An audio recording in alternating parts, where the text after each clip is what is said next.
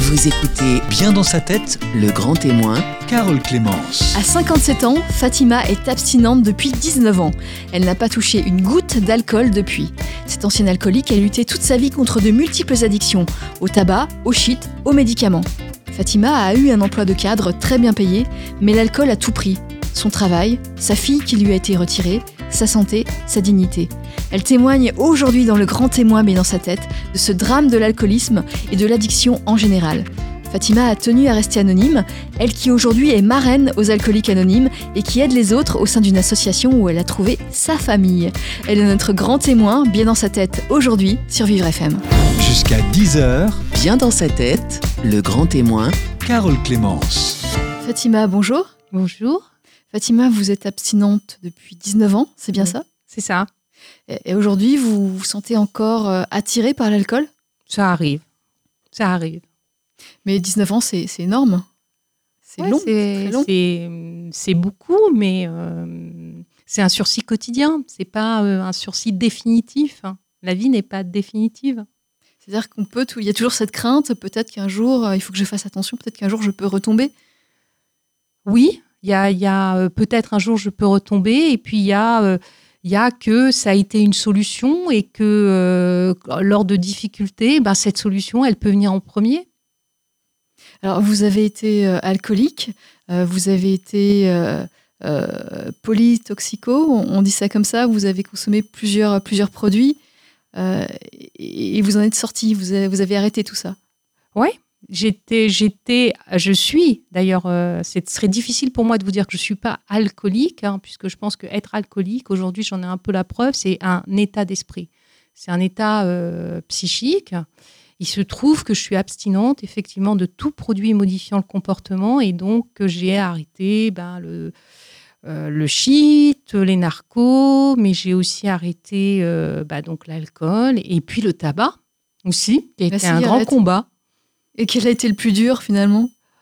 Euh, je crois que c'était la cigarette. C'est vrai? Oui, oui, aussi absurde soit-il. Je, je pense que c'est vraiment parce que la cigarette, c'est c'est quelque chose de totalement, euh, pour moi, totalement faux. Ça donne des illusions, encore plus que euh, l'alcool, parce que ça modifie pas le comportement comme les produits comme l'alcool, les narcoleptiques ou des choses comme ça.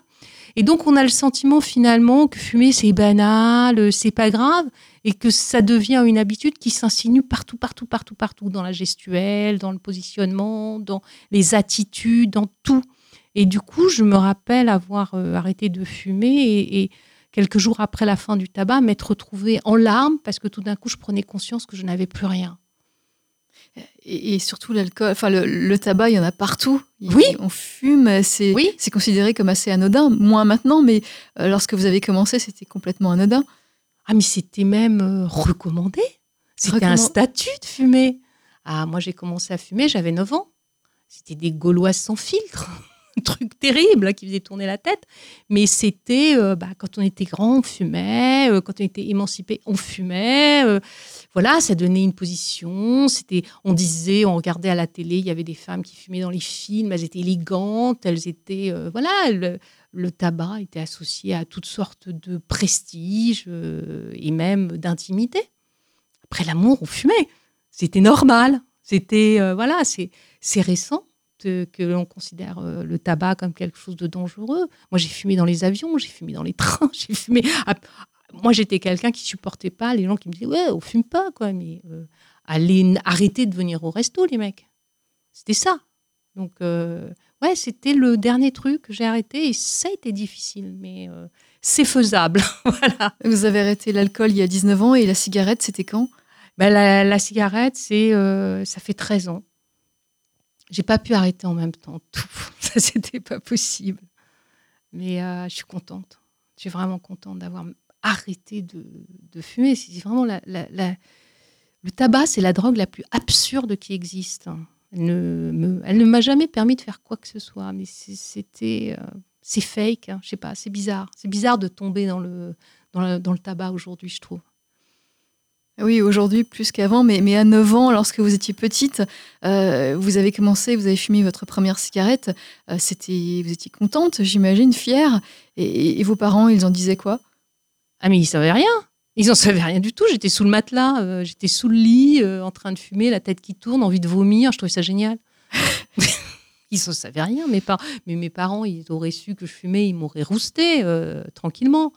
Mais non, non, non, c'était euh, peut-être première, euh, première euh, comment on appelle ça, entorse à l'autorité, hein, aussi.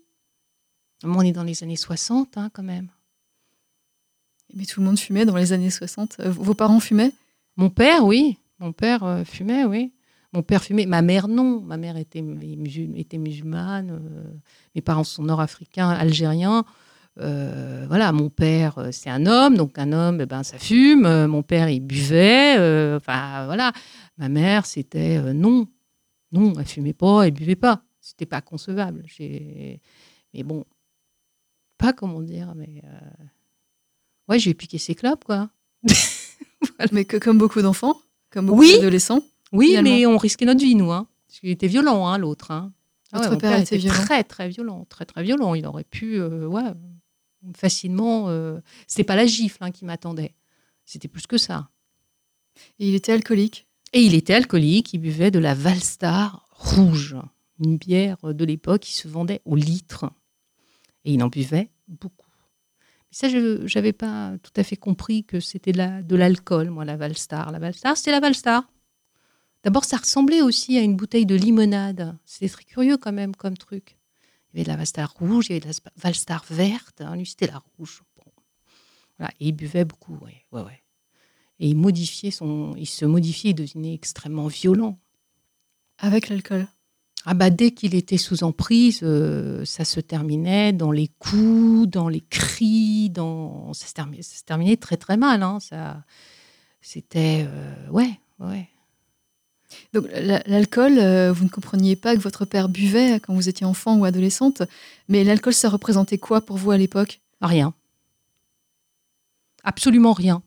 Il n'y avait pas. euh, Non, j'avais pas de lien direct avec l'alcool. J'avais pas de lien direct avec l'alcool.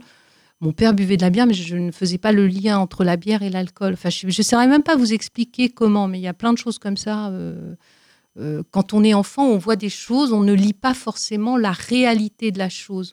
C'est comme ça, c'est dans la famille, ça, bon, voilà. Mais euh, non, j'avais pas lié euh, l'alcool. Moi, j'ai découvert l'alcoolisme de mon père en alcoolique anonyme. hein. Je l'ai pas découvert ailleurs. Je je, savais pas qu'il était alcoolique moi jusqu'à ce que j'arrive en alcoolique anonyme pour mon problème d'alcool. Donc ça, c'était quand même très étonnant pour moi. Pas plus que je savais pour ma grand-mère. Votre grand-mère qui buvait aussi? Ah, qui buvait de l'eau de Cologne. Qui buvait de l'eau de Cologne tous les soirs. Et euh, qui s'endormait euh, très agitée. euh, mais c'est pareil, ma grand-mère qui buvait du chèvrefeuille, je trouvais ça normal. Ça ne. Et je pensais. C'était du parfum. Mais oui, Voilà, elle buvait du parfum. elle buvait du parfum. Et on- donc, c'était pas de l'alcool puisque c'est du parfum. L'alcool, c'était le vin, c'est pas la bière. C'est le vin, c'est pas le parfum. Et quand euh, dans une réunion d'alcoolique anonyme, il y a une femme qui a partagé le fait qu'elle était arrivée à boire du parfum, tout d'un coup, je me suis dit ah ouais d'accord, ma grand-mère était donc alcoolique. Et je me suis refait le film de, de son comportement, de ce qu'elle était et tout ça. Et effectivement, elle était cinglée. Moi, je l'adorais, mais elle était cinglée. Elle était complètement. euh, tous les soirs, elle s'enfilait son truc de chèvrefeuille, hein, quand même. C'était pas euh, rien. Et alors après, elle se battait la nuit avec un couteau euh, parce qu'elle nous expliquait qu'elle avait un amoureux euh, qui appartenait à une autre euh, époque, d'une autre dimension et qu'il s'était disputé. Enfin, elle était en pleine crise alcoolique. Mais tout ça, je le découvrirai bien, bien, bien, bien plus tard. Vous avez eu une enfance difficile? C'était Oui. c'était compliqué? très difficile. Très difficile. Très, très, très, très difficile. Euh, ouais, très dur, très compliqué. Euh, famille de, de 11 enfants, euh, un père violent, alcoolique, une mère paumée dans un, dans un pays qu'elle ne comprenait pas. Non, c'était dur. Puis papa, il partait souvent en bordée. C'est-à-dire que dès qu'il touchait sa paille, il disparaissait et on n'avait plus rien. Et c'était compliqué. Maman, elle était obligée d'aller à la mairie, euh, réclamer des bons alimentaires euh, pour, nous nourrir parce qu'il avait tout pris et qu'il allait boire et qu'il allait euh, et il rentrait quand il n'y avait plus rien. Donc, et puis quand il rentrait, bah, c'était les coups, c'était il était en colère de ne pas pouvoir continuer. Et, vous pensez que le, fait d'être musulman, ça avait euh, un, lien avec l'alcool? Normalement, on a toujours cette idée que les musulmans s'interdisent l'alcool, et là, votre père, il ne s'interdisait pas du tout l'alcool. Alors justement, ça a été une vraie question pour moi et de plus en plus, parce que je vois arriver de plus en plus de gens issus de l'immigration ou de deuxième, troisième génération dont les parents sont musulmans, euh, qu'ils soient pratiquants ou pas d'ailleurs, et euh, qui consomment de l'alcool. Oui, effectivement, dans la religion musulmane, normalement, on ne boit pas d'alcool. Bah ouais, mais normalement. Aujourd'hui, je sais que c'est pas tout à fait vrai. Donc euh, voilà. Je suis pas sûre euh, pour mon père. Euh, Mon père, c'était quelqu'un qui est arrivé dans les années 50. hein. donc lui, il avait un désir d'intégration, il avait un désir de, de réussite et il pensait que être français, c'était aussi boire de l'alcool. Boire de la bière. Ouais, de la, de la bière, oui. Pas, il ne buvait pas de vin. Vraiment c'est de la bière hein, en quantité industrielle, mais c'était de la bière. Un alcool que j'ai toujours détesté. hein. Ça m'a pas empêché d'en boire à un moment de ma vie, mais vraiment, je trouve ça pas bon du tout. hein. C'est pas bon, c'est pas bon ça. Donc voilà. Et euh, pour lui, c'était un moyen d'être dans la société française aussi. Et vous avez d'autres membres de votre famille, justement, qui, se sont, euh, lancés dans l'alcool, qui ont... Alors, c'est une famille euh, de 11 enfants. Euh, les garçons ont plutôt été. euh, Enfin, moi, j'ai perdu trois frères. et ils étaient tous dépendants, alcooliques, héroïnomanes, enfin toxicomanes. Et ils sont morts assez jeunes, hein, de 39, euh, 39 ans. Ils sont morts. euh, et après, il y a effectivement des filles, hein, d'autres filles. Euh, J'ai deux, autres de mes sœurs qui sont euh, en alcoolique anonyme, une, autre qui a 15 ans d'abstinence continue et une autre qui a 4 ans maintenant que j'ai emmené, qui m'ont demandé de l'aide et que j'ai emmené et qui aujourd'hui font leur parcours. Et vous pensez que ça vient, ça vient de quoi, cette, ce, ce terrain favorable à l'alcool dans votre famille? Alors nous, on est 11 enfants, on va dire, donc on est 7 à être clairement définis comme étant dépendants, trois morts et euh, euh, un qui est toujours vivant mais qui est toujours dedans, qui est au combat, et, et trois filles qui sont abstinentes complètement. Et il reste les cinq autres. Et les cinq autres, euh, les, quatre autres euh, qui restent ne sont pas dépendants. Donc je sais pas. Je sais pas. Est-ce qu'il y a un atavisme? Je sais pas. On est très différents malgré tout. Hein.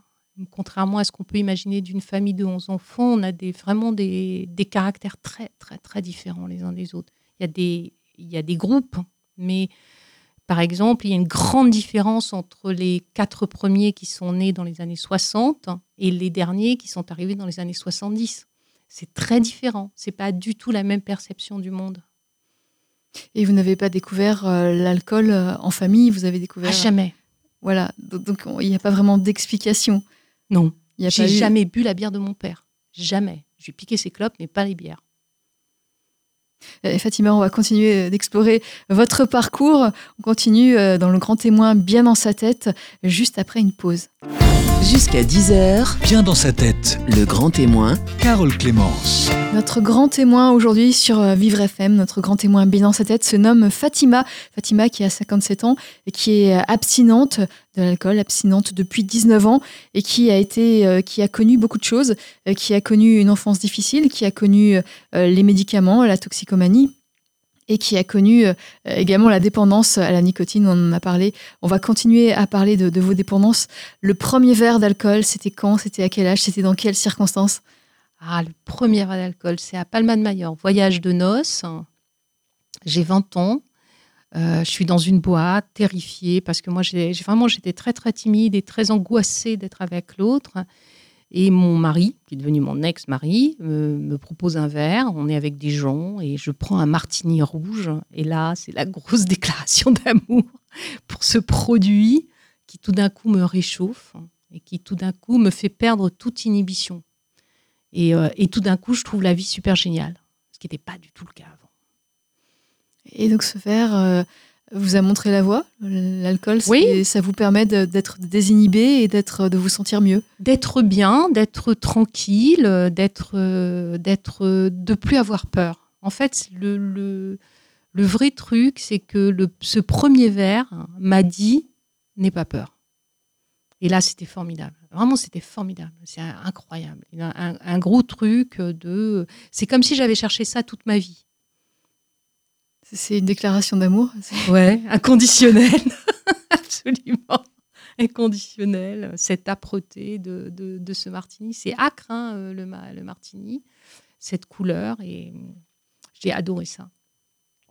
Donc j'ai pris un deuxième verre hein, tout de suite derrière. Tout de suite derrière. Ah oui, tout de suite derrière, j'ai pris un deuxième verre. Oui, bien sûr. Mais j'ai pas tout de suite bu comme. euh, Après, c'était vraiment occasionnel hein, au départ. C'était pas du tout euh, une dépendance physique immédiate. Mais par contre, hein, j'avais compris que euh, ben, quand je m'ennuyais, un verre, c'était bien. Euh, quand j'avais envie de dormir, un verre, c'était pas mal. Quand j'en avais marre de mon copain, et ben, un verre, c'était super. Voilà, c'est devenu une béquille assez rapidement, mais pas quotidiennement. C'était beaucoup plus long. Et quand avez-vous pris conscience que ça devenait un problème? Quand est-ce que j'ai pris conscience? Alors, je, je, je, je n'ai jamais lié mon état euh, intérieur. Alors, moi, j'ai commencé les thérapies, j'avais 19 ans. Hein, donc, euh, j'étais en thérapie longtemps, analyse et tout. J'avais plein de malaise, de trucs comme ça. Et euh, donc, j'ai commencé très tôt. Je consommais des produits euh, comme les, les anxiolytiques. Alors, genre, on va pas, on va pas donner de marque, mais tous les anxiolytiques courants des années 60, 70, euh, 80. Et puis ensuite le shit, ça, ça est venu assez rapidement. Et l'alcool, c'est venu corréler tout ça. C'est venu unir tout ça, tout en continuant à faire une thérapie. Donc là, euh, c'est devenu un problème quand.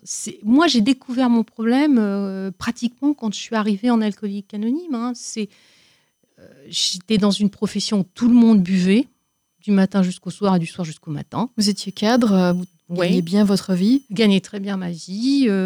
voilà, j'avais un fiancé, j'avais un appartement dans un immeuble haussmannien, j'avais tout, quoi. Je, je- Mais il y avait à l'intérieur de moi quelque chose de, terriblement sombre et de terriblement angoissant. C'est-à-dire que j'avais tout le temps, tout le temps peur.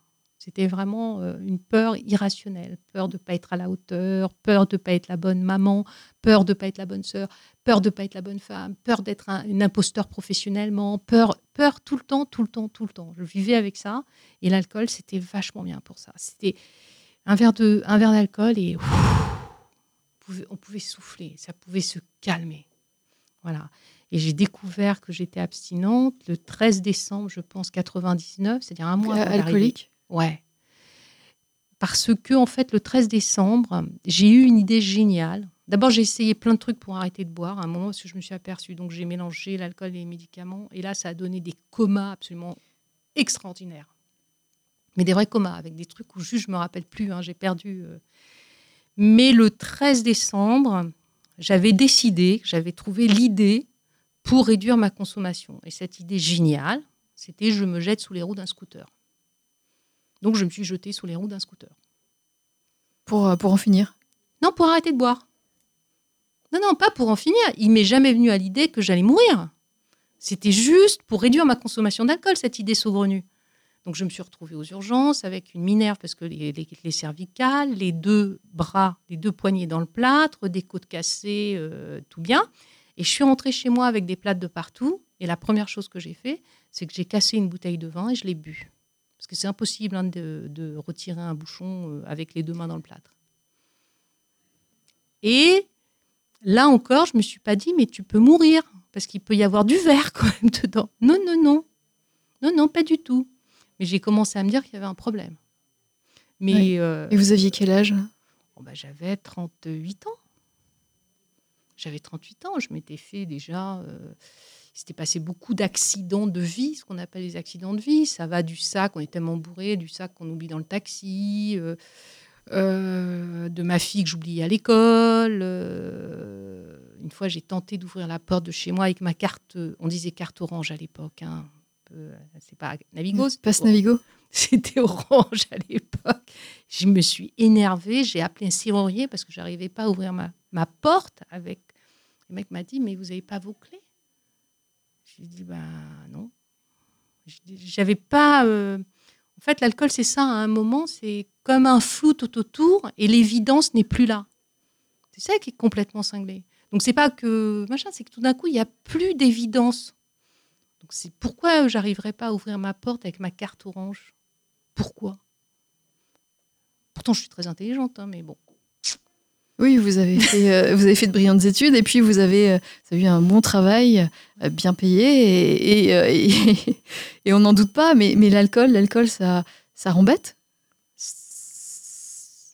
ça fait perdre tout, tout lien avec le réel. Tout ce qui est quotidien.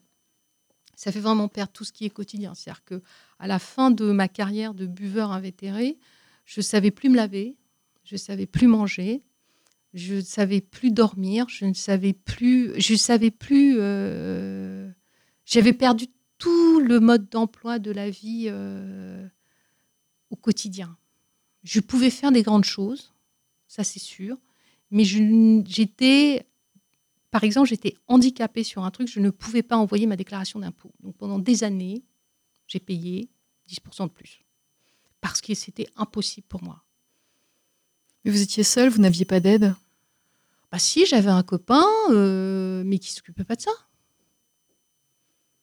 Enfin, il n'était pas en permanence, on vivait pas ensemble, euh, mais j'étais. euh, il- je le, quand il était à la maison, il s'occupait pas de tout ça. hein, c'est moi qui, qui gérais. De toute façon, je ne l'aurais pas laissé gérer mon quotidien. Donc, euh, Et, et est-ce qu'il s'apercevait justement que vous aviez un problème avec l'alcool?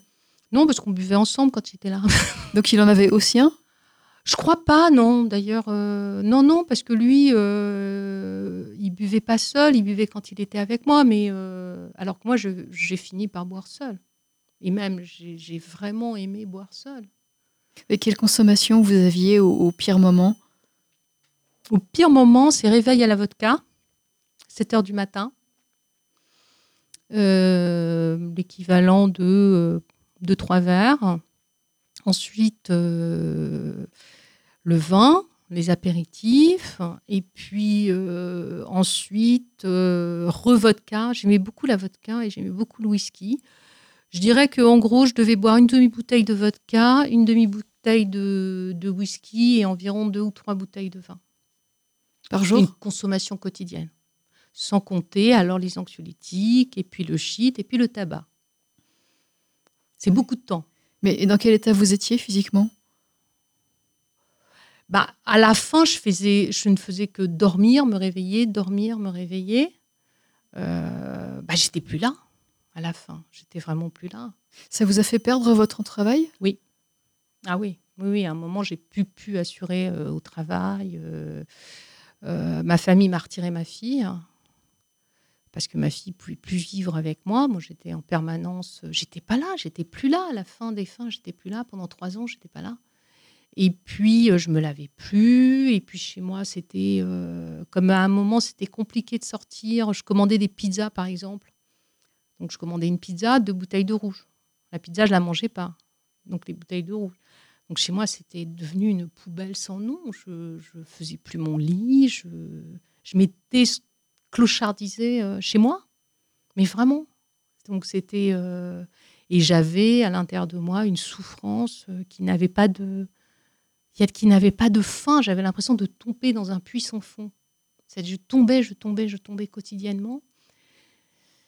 Donc c'était... euh, euh, c'était terriblement angoissant. Et plus c'était angoissant, plus je buvais.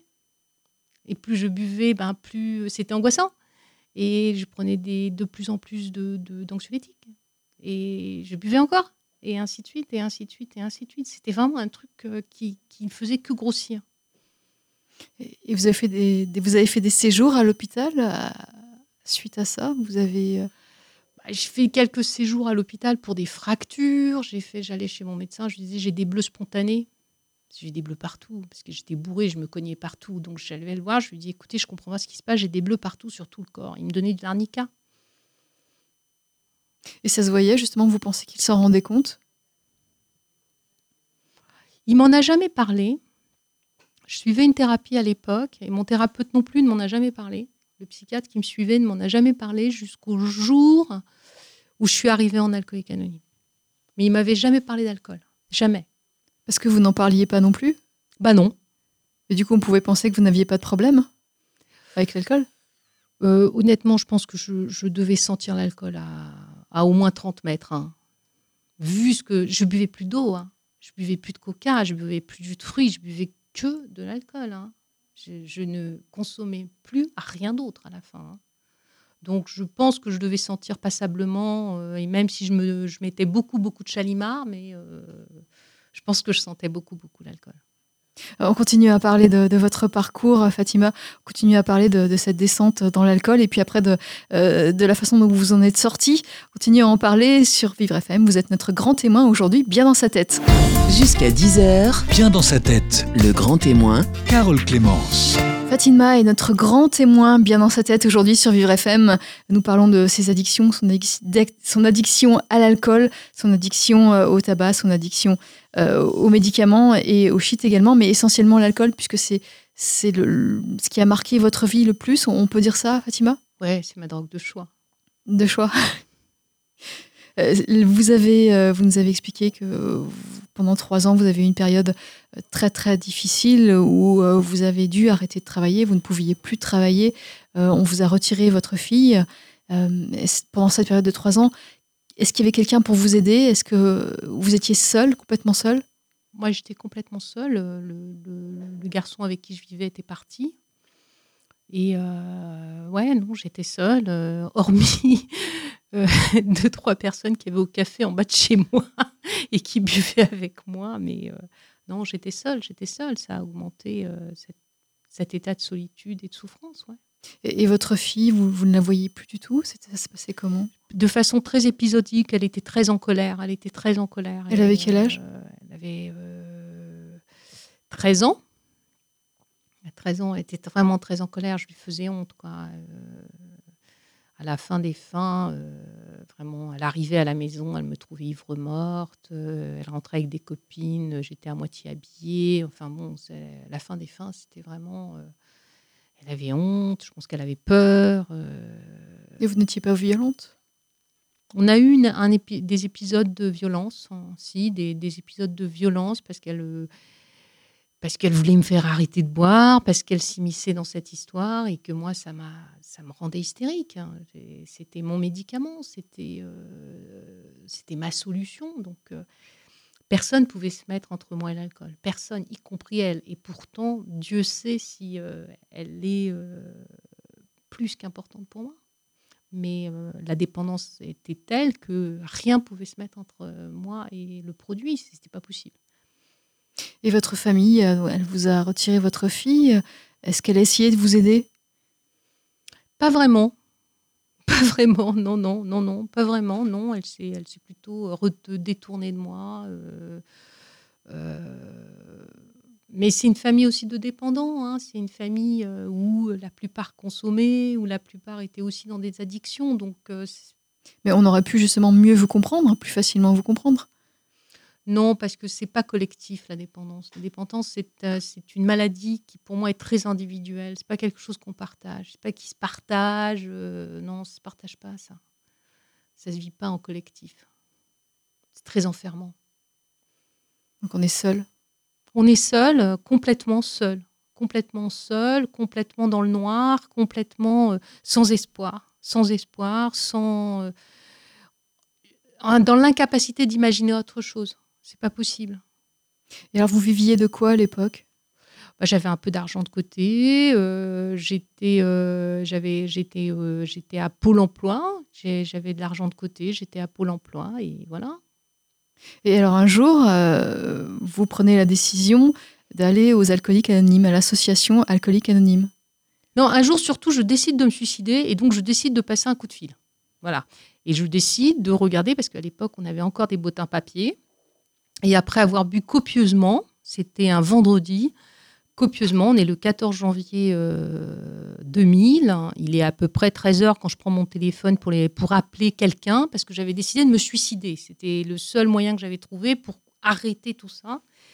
Et donc, je décide d'appeler et dans le bottin, je trouve le numéro. euh, Je croyais que j'appelais SOS Amitié. En fait, je tombe sur Alcoolique Anonyme parce que c'était le premier numéro de la liste des associations. Qu'il faut savoir. Oui, ah, ah, ah, ah, voilà. tout au début. Et là, je tombe sur quelqu'un à la permanence qui me dit voilà, je m'appelle Claude, je suis alcoolique. Et je lui dis mais non, mais moi, je, je téléphone pas pour ça, je téléphone parce que vraiment, je suis malheureuse. euh, Voilà, il m'est arrivé ça. Puis je commence à raconter ma Cosette Story. Et lui, il me dit oui, mais t'as bu. Je lui dis oui, oui, bien sûr que j'ai bu, évidemment, mais c'est pas pour ça que j'appelle. Maintenant, je vais me suicider. Donc, euh, et lui, il reste avec moi pendant à peu près une heure au téléphone. Et il me dit, alors je ne saurais pas, hein, mais euh, en tous les cas, je retrouve un papier dans lequel j'avais noté l'heure et le lieu d'une réunion alcoolique anonyme.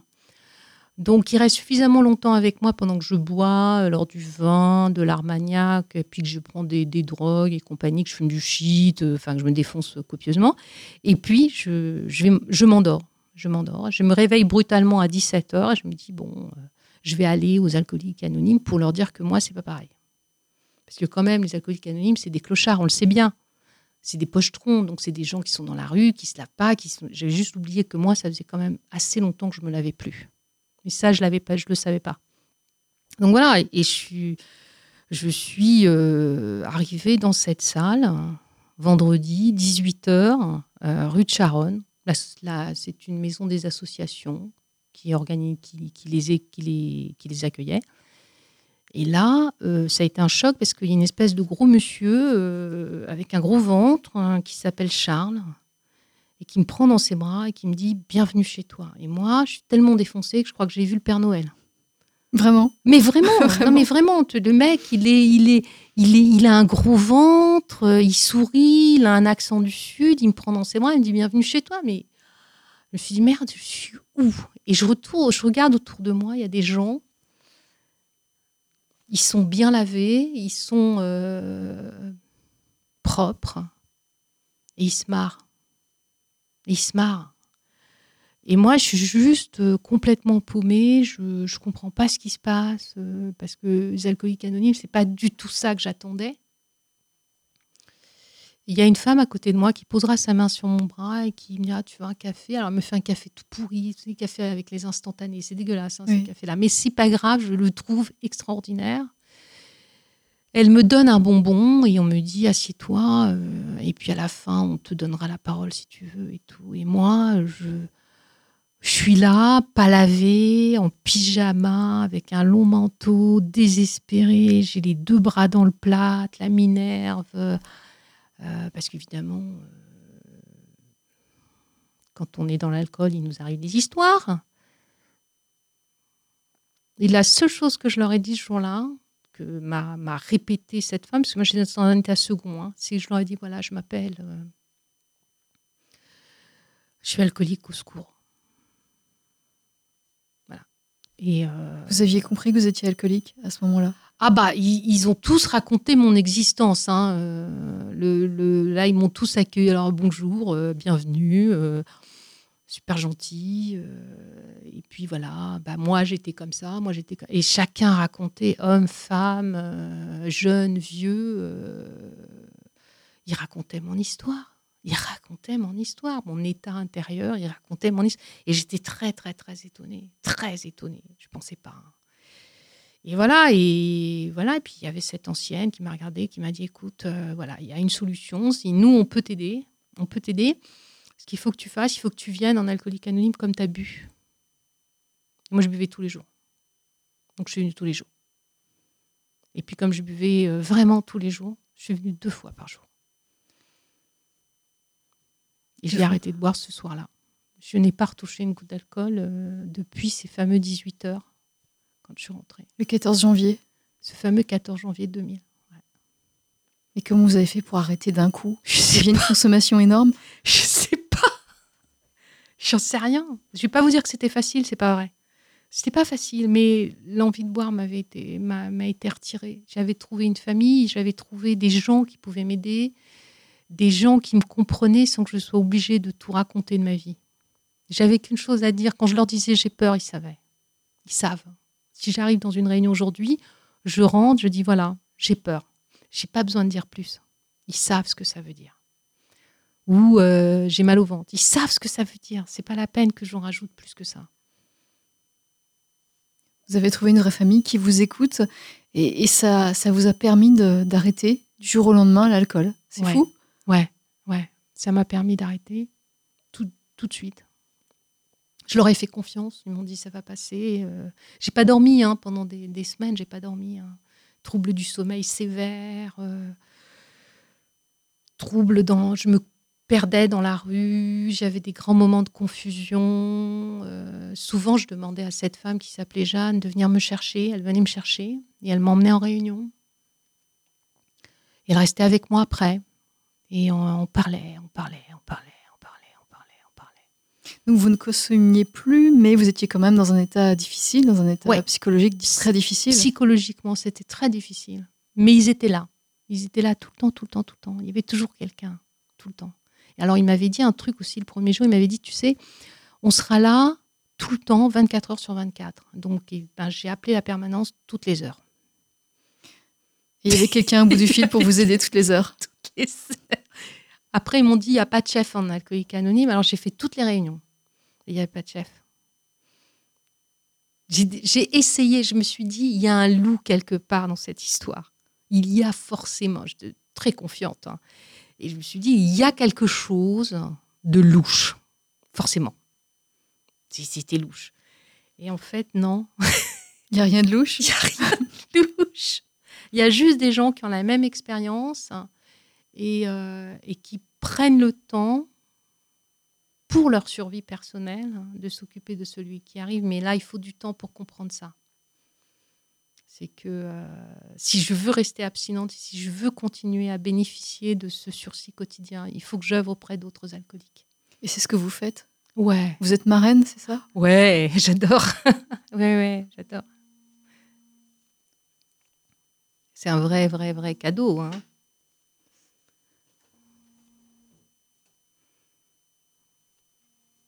Je suis désolée, c'est mon téléphone.